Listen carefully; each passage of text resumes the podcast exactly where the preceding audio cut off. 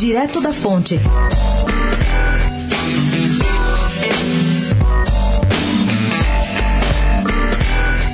A viagem de Lula ao Recife no próximo domingo para o festival Lula Livre, evento que foi antecipado pela coluna, é simbólica.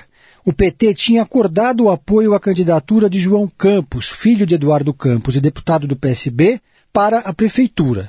Entretanto, no sábado, ele prometeu à deputada do PT, Marília Reis, prima de João Campos, a mesma coisa.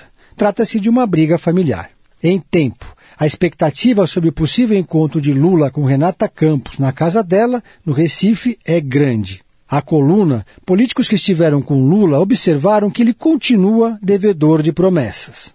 Segundo interlocutores, ele está eufórico e fará o que quiser, mesmo que tenha que desconstruir cenários.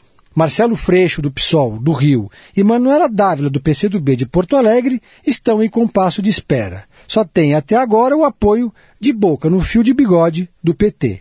Pedro Venceslau, especial para a Rádio Eldorado, direto da fonte.